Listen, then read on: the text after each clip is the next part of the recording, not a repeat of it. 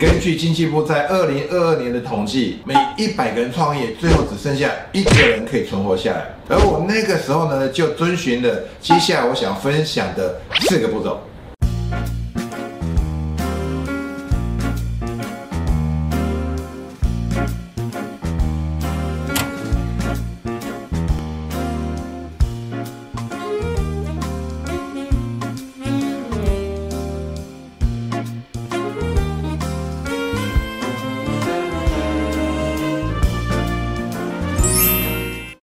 答案没有对错，只有好用或不好用。大家好，我是 Meter 画，欢迎收看有趣的观点。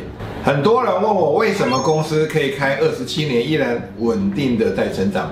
在成立公司的这些年呢，我也一样经历过金融危机、全球股灾、货币贬值、物价上涨等等，甚至呢这几年我们遇到的新冠疫情。很多人都说创业的环境越变越糟，现在呢要创业的成功的几率呢几乎微乎其微，比起过去难上好几十倍。不仅在租金上上涨，原料物价也跟着都上涨。最重要的是人事成本也不断在提高，尤其现在少子化的关系，许多公司甚至面临开高薪也挣不到人的情况。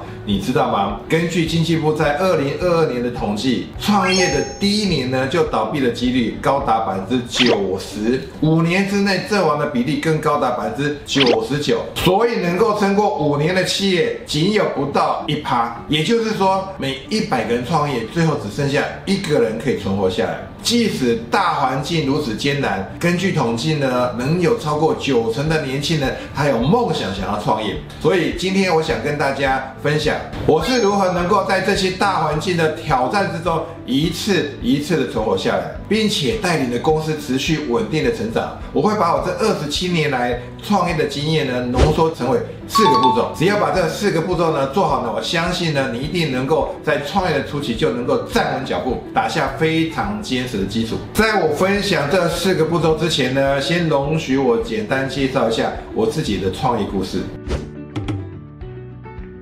我的公司主要是做培训业，也就是教育训练。当时呢，我想开始创业做教育训练的时候呢，其实那个时候在台湾还没有什么人知道这个领域的资讯，甚至呢，我过年回到家里面呢，跟亲朋好友们在分享的时候呢，解释老半天，他们还是不晓得这是什么样的一个行业。我那个时候呢，就在这样的艰困环境之中呢，创造属于自己的事业。所以，如果你有很好奇我是怎么成功的，那你一定要继续看下去。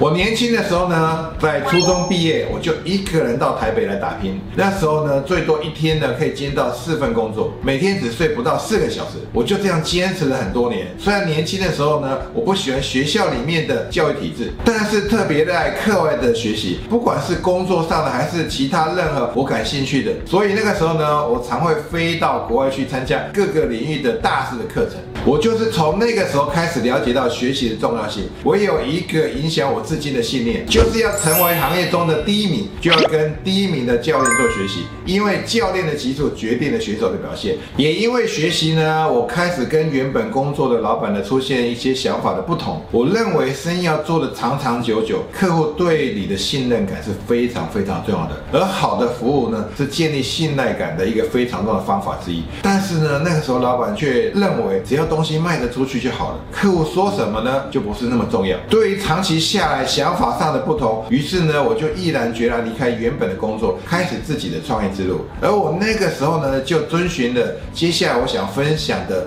四个步骤。首先，第一点一定要对人有帮助。大部分人创业第一个想法，我要赚钱，我要透过这个产品或服务赚钱。如果你只是想赚钱的话，你的一些内在的一些动机，其实别人是可以感受得到的。你开始的初心，你到底这个产品或这个服务之所以会成立的一个最终的目的是做什么？所以你必须要有一个信念，我这个东西太好了，可以帮助到多少人？如果因为这些人用了我的产品或服务的话呢，让他变得更好。如果是这样的初心的话呢，我相信呢，你在创业的时候呢，就会变得更稳定。因为呢，有很多的艰难的问题呢，基本上呢，你不会在第一时间被打倒。很多人呢，因为一直想，哎，原来也可以赚到钱，结果赚不到钱，好吧，那我们就放弃。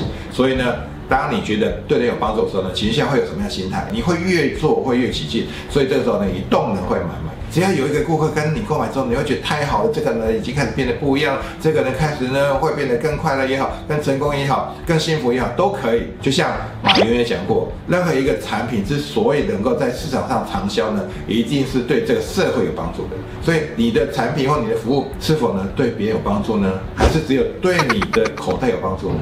第二个步骤呢，你必须要先找到志同道合的人。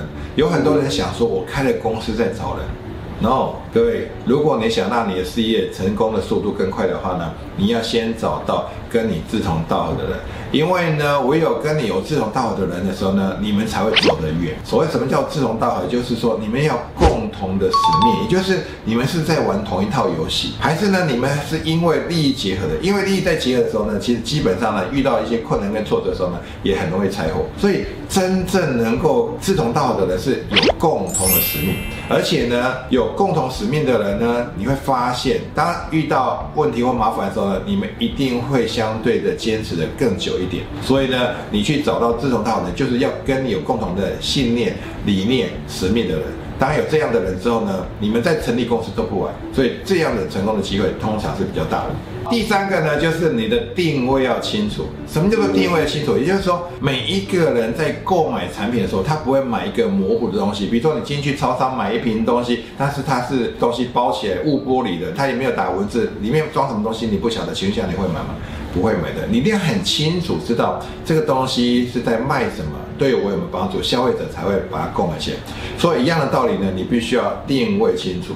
在过去呢，很多人呢都是想什么都做，想通吃。抱歉，没有这回事。我举个例子，你就会更清楚了。请问一下，全世界有一本书大卖，卖了好几亿本，可以知道怎么说吗？就是圣经。那请问一下，是不是有很多人你不看圣经的？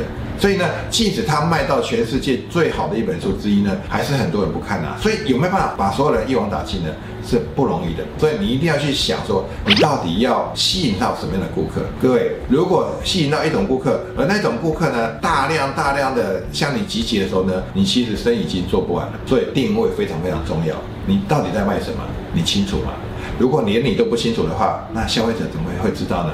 消费者不会去买他不知道东西。第四个呢，就是你必须要学会销售，创造大量的现金流。各位，你跟你的团队，你跟你的合伙人，你跟你的 partner 之间呢，已经有了很好的使命，也就是找到对的人。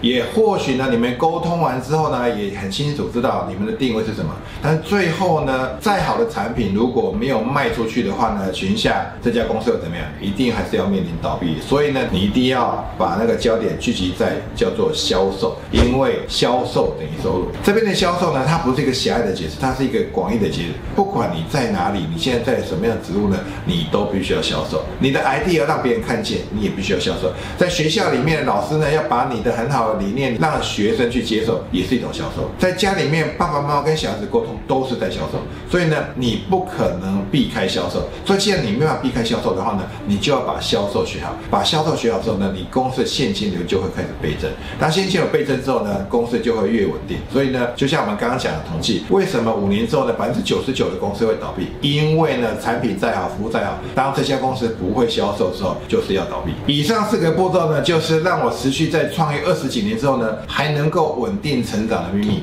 想要创业的你，或是在创业路上的你，不妨先问问自己是否做到这四个步骤。如果没有，赶快调整自己的步伐，相信一定可以帮助你在创业的路上走得更长久、更稳健。祝福大家！